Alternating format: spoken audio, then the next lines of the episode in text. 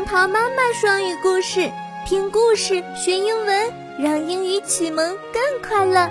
小耳朵们，故事要开始喽！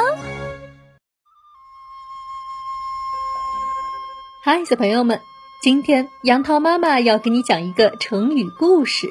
这个成语是“鸿鹄之志”。秦二世即位后，大兴土木。除了秦始皇时就开始修建的长城之外，秦二世还下令继续修建阿房宫。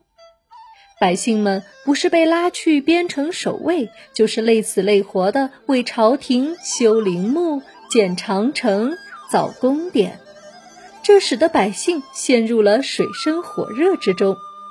一时间，民众怨声载道。陈胜是一个平民。靠给地主家种地为生，但他人穷志不短，经常想象着自己将来能干出一番大事业。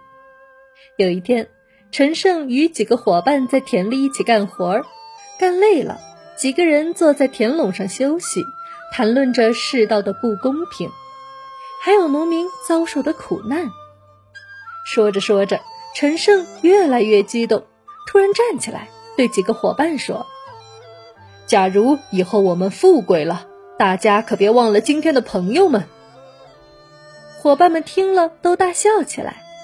陈胜问他们笑什么，其中一个伙伴说：“生活在这样贫苦的环境里，还被一个暴君压迫，我们还能指望什么富贵呢？只求有块地种，不被饿死就可以了。”其他几个伙伴听了，都连连点头，表示赞同。陈胜看到这个场景，一边感到心酸，一边又觉得自己的豪情壮志不被理解，有些难过。于是不由得仰天长叹：“唉，燕雀哪里知道鸿鹄的志向呢？”后来，陈胜发动了大泽乡起义，举起了征讨暴秦的大旗。通过这次起义，陈胜终于实现了自己的抱负。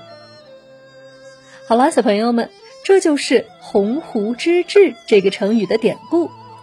在这个成语中说到的“鸿鹄”，指的就是我们今天说的天鹅，而这儿的天鹅呢，也是用来比喻有远大志向的人。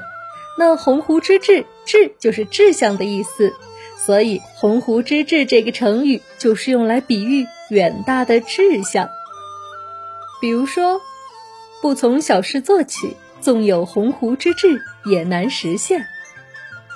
好了，小朋友们，这就是成语“鸿鹄之志”的典故，你记住了吗？今天的故事就到这里，欢迎关注微信公众号“杨桃妈妈睡前故事”，收听更多好故事。宝贝儿，晚安喽！